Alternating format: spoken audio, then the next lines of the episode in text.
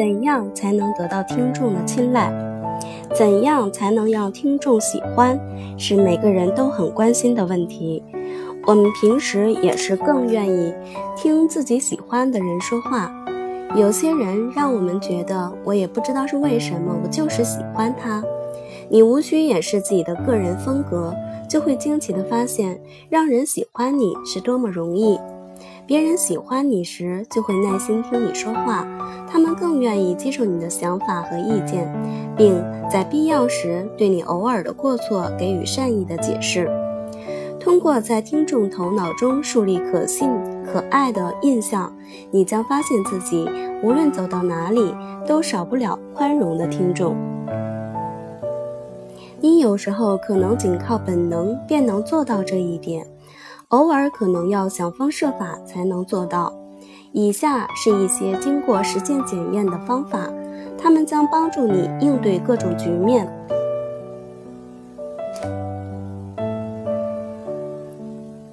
一、与听众的节奏合拍，物以类聚。一模一样和配合的天衣无缝等词语，都在一定程度上说明节奏的和谐性和同步性。我们是有生命、能呼吸的生物，永远都会向自己从周围环境中感知的节奏做出反应。无论这里指的是音乐、脚步声、自己的心跳、水龙头的滴滴水声，还是其他什么，节奏无处不在。人与人交流的信号也是如此。别人说话时，我们能辨别出某种节奏，就像他们的呼吸模式带有某种节奏一样。其实，他们的移动和非口头声音都与其内心深处根深蒂构蒂固的节奏感相一致。你要想讨人喜欢、有影响力，就必须努力做到与听众的节奏合拍。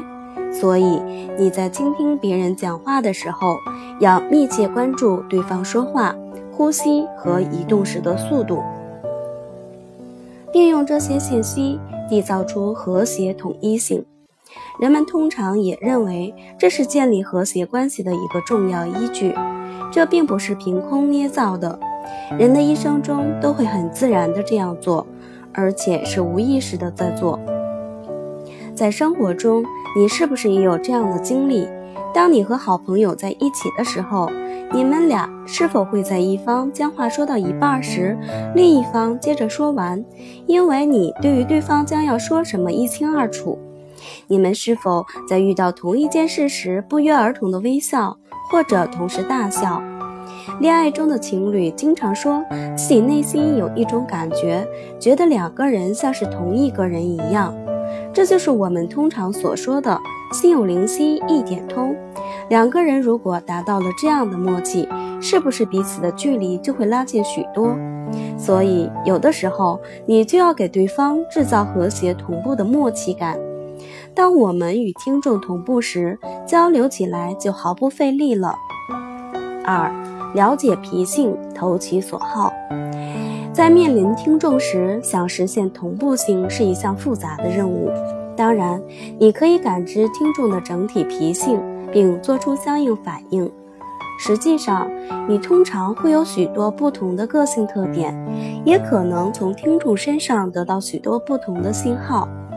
听众并非一群缺乏鲜明个性的行尸走肉，他们有家庭、有爱好、有个人兴趣。你可以通过尽可能与他们的普遍经历和整体环境相接轨，来一个个的接近他们。听众讨厌无聊的发言者，他们不喜欢有人浪费他们宝贵的时间，他们希望接收有益的信息。他们喜欢笑，喜欢了解赚钱、存钱、找到更好的工作，对自己感觉良好，有举足轻重感和受人尊敬感，找到人生中的挚爱。住上梦寐以求的房子，创办自己的事业等的秘诀何在？也就是说，多数听众和我们是一模一样的。听众最喜欢的话是“对我有什么好处”。如果给听众某种有价值的东西，他们就会由此而喜欢上你，即便这并不是因为你的个性。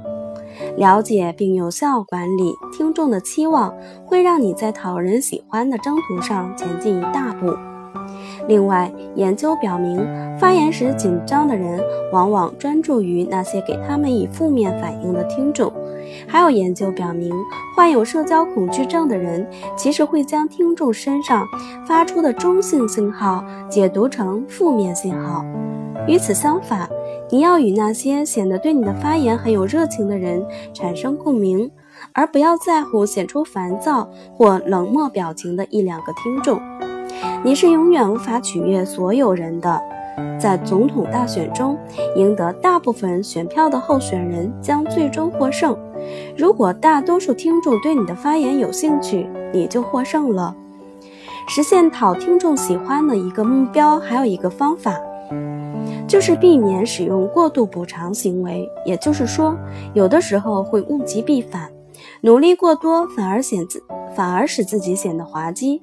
比如说，想尽早结束发言，或者希望从头到尾将双手藏起来，以便别人看不到他们在颤抖。当听众留意到这些细节或行为的时候，他们会将你的可信性大打折扣。所以，你要朴素而真实，体现自己的真我。听众喜欢真实的你。如果过于努力，反而会矫枉过正。你不是真实的你，这是听众不喜欢的方面。别忘了，真实是讨人喜欢的关键所在。